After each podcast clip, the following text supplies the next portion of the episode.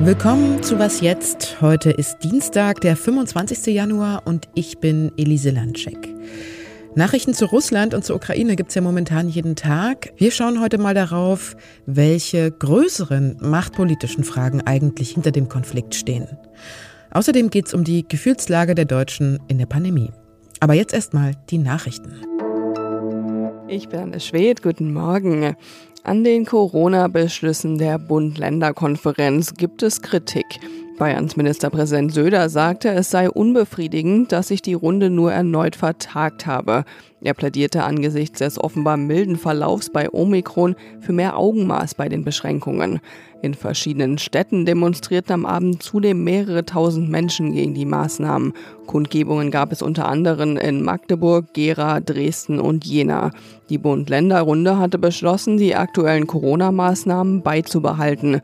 Außerdem sollen PCR-Tests künftig vorrangig für das Personal von Krankenhäusern und Pflegeeinrichtungen sowie für Risikopatienten zur Verfügung stehen. Das US-Außenministerium hat wegen der Ukraine-Krise 8500 Soldaten in erhöhte Alarmbereitschaft versetzt. Der Schritt sende ein sehr klares Signal an den russischen Präsidenten Putin, hieß es. Zuvor hatte die NATO angekündigt, ihre Militärpräsenz in Osteuropa zu verstärken. Die USA und mehrere europäische Staaten riefen Russland gleichzeitig erneut zur Deeskalation auf. Weitere russische Aggressionen gegen die Ukraine würden schwerwiegende Folgen haben. Mehr zu dem Thema gibt es jetzt mit Elise Landschek. Redaktionsschluss für diesen Podcast ist 5 Uhr. Werbung. Diese Woche in der Zeit? Die Bücher des Frühlings. 16 Seiten blühende Fantasie. Von gefährlichen Liebschaften, einer Flucht auf dem Mississippi und magische Erzählkunst. Das Literaturspezial zur Buchmesse in Leipzig. Die Zeit, Deutschlands größte Wochenzeitung. Jetzt am Kiosk oder direkt bestellen unter zeit.de/slash bestellen. Man kann es schon als eine Weltkrise bezeichnen, was dort an der ukrainischen Grenze vor sich geht. Über 100.000 russische Soldaten warten dort auf den Marschbefehl ihres Präsidenten, also dem russischen Präsidenten Putin. Und Vertreterinnen und Vertreter der EU, der USA und der NATO beraten sorgenvoll, wie man denn nun am besten darauf reagieren sollte.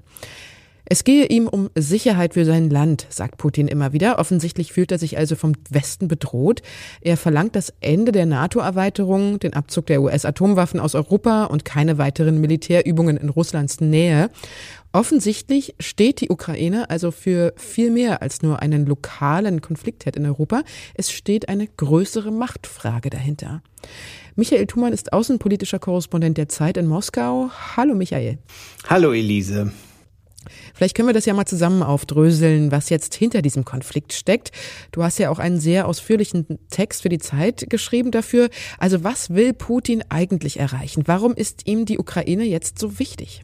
Ja, die Ukraine ist ihm wichtig, glaube ich, aus drei Gründen. Also erstmal ist es für ihn eine ganz emotionale Angelegenheit. Er hat ja einen großen Text über die Gemeinsamkeiten der Ukraine und Russlands geschrieben im vergangenen Sommer, hat behauptet, es sei ein Volk, was die Ukrainer ganz anders sehen.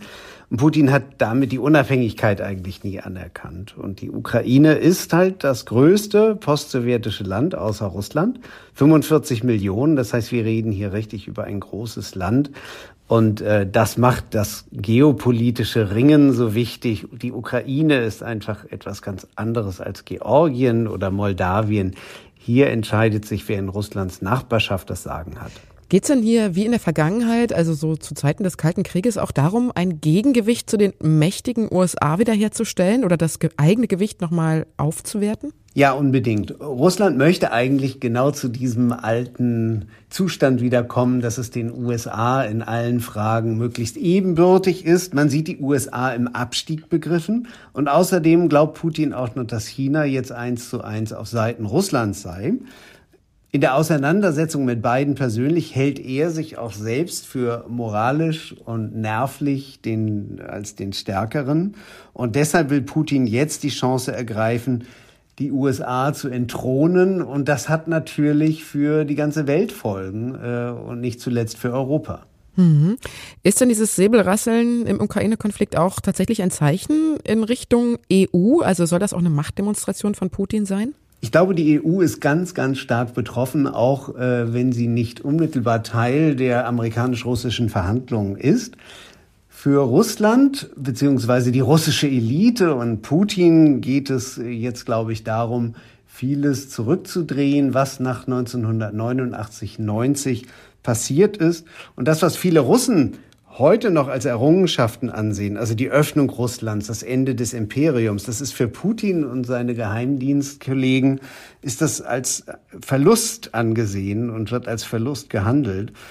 Und äh, da die USA jetzt von ihnen als so schwach angesehen werden, kommt jetzt das Rückspiel. Und das Rückspiel geht eben auch um die Vorherrschaft in Europa. Was heißt denn das konkret?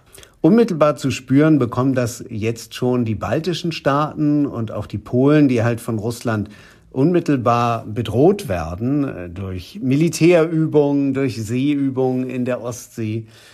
Aber am Ende betrifft es eben dann die ganze EU. Wir sind mit Polen und den baltischen Staaten verbündet einerseits und auf der anderen Seite, das sieht man immer wieder auch in Lavrovs Äußerungen, den des Außenministers Russlands, äh, dass Russland eben auch an Mitsprache in Deutschland sehr interessiert ist. Ich danke dir, Michael. Sehr gerne.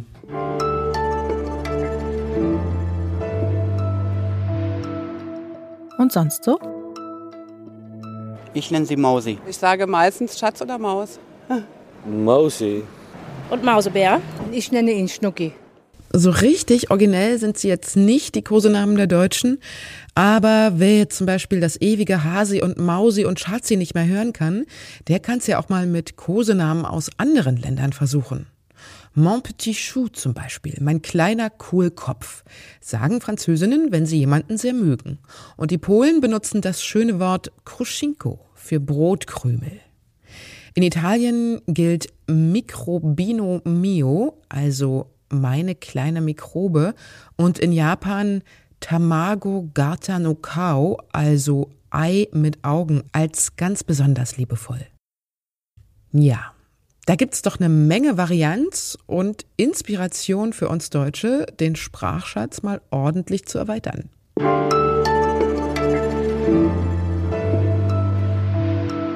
Im ersten Lockdown 2020 hatte Zeit Online mal eine Umfrage unter Leserinnen und Lesern gestartet, wie es denn jedem Einzelnen so geht in dieser Krise. Und viele, erstaunlicherweise wirklich viele, haben gesagt, dass sie sich gerade besonders glücklich fühlen. Also ganze 74 Prozent haben geschrieben, dass es ihnen gerade gut oder sehr gut geht. Begründet haben sie das mit Hoffnungen, die sie in die Folgen der Pandemie setzen, also zum Beispiel Entschleunigung, einen neuen Sinn für das Leben suchen oder auch einen Neuanfang starten. Und Sarah Tomsic vom Zeitmagazin Online hat einige von diesen Menschen jetzt besucht und gefragt, wie geht's ihnen denn heute? Und was diese Menschen geantwortet haben, das frage ich Sarah jetzt. Hallo Sarah. Hallo, hi. Wie sieht's denn aus? Sind die Leute, die sich damals gut gefühlt haben, denn immer noch so glücklich oder was haben sie dir erzählt? Leider nicht. Also die Grundstimmung war äh, eigentlich sehr ernüchternd. Ähm, aber es war trotzdem eine sehr interessante Reise. Ich habe zum Beispiel eine Medizinstudierende getroffen, die 2020, also im Frühjahr, in der Klinik sich gemeldet hat, um zu helfen. Und sie hatte auf Veränderungen im Gesundheitssystem, im Gesundheitssystem gehofft und hatte sich da eben ähm, dem Zusammenhalt, der damals so ein bisschen in der Gesellschaft existierte, angeschlossen. Heute war sie äh, sehr ernüchtert und teilweise auch enttäuscht, weil sie gesagt hat, im, in der Pflege hat sich nichts geändert. Die Situation ist weiterhin, wie sie ist. Außer auf dem Balkon geklatscht ist nicht viel passiert, ihrer Meinung nach. Und sie hat eben auch gespürt, dass der Zusammenhalt im Laufe der Pandemie weniger geworden ist. Ich habe außerdem eine Mutter getroffen, die im Frühjahr 2020 ähm, sehr froh darüber war, dass ihr Mann ins Homeoffice gegangen ist. Sie haben sich die Aufgaben im Haushalt geteilt. Sie hat sich sogar über Social Distancing gefreut, weil sie sagte, einfach weniger soziale Verpflichtungen standen an. Das tat ihr gut. Als ich sie getroffen habe, hat sie mir dann erzählt, dass wenige Monate danach ein Nervenzusammenbruch für sie folgte, weil sie eben irgendwann wieder mit vier Kindern allein zu Hause war. Homeschooling kam dazu. Sie hatte keine Kontakte mehr nach außen. Das heißt, sie hat so ein bisschen den Halt verloren. Also auch bei ihr war das Glück äh, relativ schnell leider erledigt.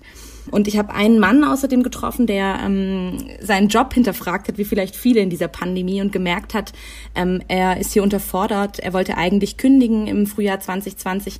Aus dieser Kündigung ist leider auch nicht viel geworden, weil ähm, die Stellen in seiner, ähm, in seiner Position sehr rar sind. Das heißt, er steckte immer noch in dem Job, der ihn total unbefriedigt zurücklässt und meinte, das fand ich ganz interessant, dass die Hoffnung, die Corona ihm am Anfang gebracht hat, so ein bisschen vergiftetes Geschenk war. Jetzt hat er die Zeit seit 2020 immer wieder ihre Leserinnen und Leser gefragt, wie sie sich fühlen. Kann man denn an den Antworten auch allgemein sehen, dass die Gefühlslage schlechter geworden ist? Ja, das war auch so ein bisschen der Ursprung ähm, dieser Textidee, weil wir gemerkt haben, die Laune ist so schlecht wie nie. Also im November, Dezember 2021 ist diese Kurve so tief gesunken wie noch nie. Ähm, seit diesem Gute-Laune-Gipfel im Frühjahr 2020, über den wir gerade gesprochen haben, ist die Stimmung eigentlich kontinuierlich gesunken. Und am Anfang waren es eben Adjektive wie entspannt und entschleunigt, die Leute angegeben haben. Und heute ist es eher müde und genervt. Mhm. Gibt es denn sowas wie ein hoffnungsvolles Fazit trotzdem oder zieht sich jetzt die Ernüchterung durch und man kann sagen, eigentlich geht es überhaupt keinem mehr irgendwie gut? Ganz so schlimm ist es Gott sei Dank nicht. Alle Menschen, die ich getroffen habe für die Geschichte, waren sich irgendwie einig, dass man am Ende, wenn all das hier vorbei ist, auf jeden Fall was gelernt haben wird von dieser Pandemie, gesellschaftlich und auch menschlich. Und was interessant war, dass sie gesagt haben, die Pandemie hat ihnen in jedem Fall gezeigt, was sie wirklich wollen. Und ein Neuanfang, Ruhe, raus aus dem Hamsterrad. Und nur weil das jetzt noch nicht erfüllt ist, heißt es nicht, dass es in Zukunft so bleiben muss. Ich danke dir, Sarah. Ich danke dir. Das war die Was jetzt Morgensendung. Sie können heute noch das Update mit Ole Pflüger hören. Und wenn Sie uns schreiben wollen, dann können Sie das wie immer tun unter wasjetzt.zeit.de. Einen schönen Tag wünscht Ihnen Elise Landscheck. Und wenn Menschen aus dem Iran jemanden süß finden, dann sagen sie Mush was so viel heißt wie möge eine Maus dich essen.